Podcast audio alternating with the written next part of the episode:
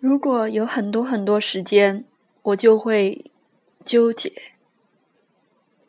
我每天朝八晚六的时候，总是抱怨说，如果我有很多很多的时间，那么我就能够做很多很多事情，比如说给车做个保养，专心写文章，去买双好看的鞋子，去看看我即将生宝宝的大学同学，多花些时间陪老爸老妈。学学理财投资，把喜欢的书给读完，给家里添置的家具，把阳台打扫一遍，诸如此类。然后感谢上帝，我真的休假了。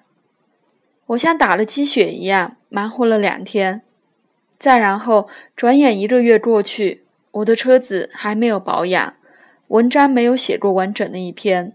唯独逛了一次街，还匆匆忙忙，没有耐心。总之，我的理想连中华民族伟大复兴的百分之二十六也未达成。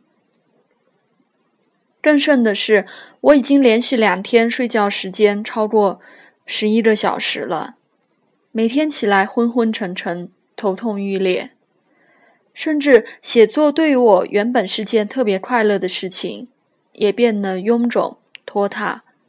尽管不久之前我还眼神无辜地跟人说我是如此的热爱写东西，我说的发自肺腑、诚恳真挚。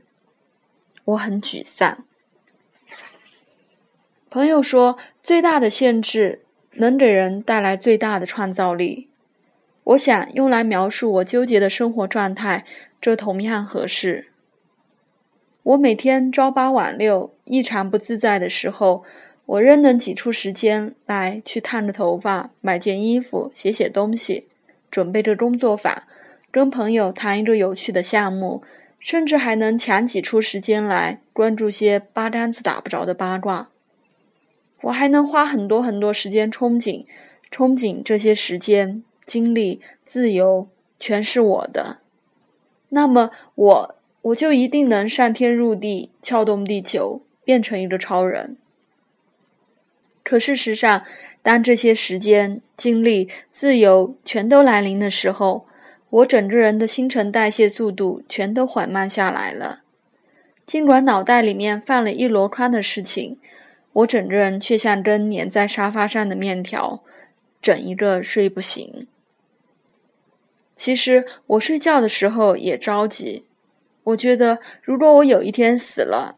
一定是拖延着死去的。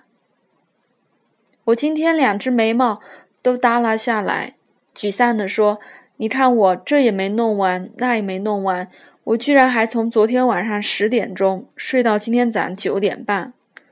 我觉得我已经这么大的一个人了，怎么这么管理不好自己，没有上进心呢？”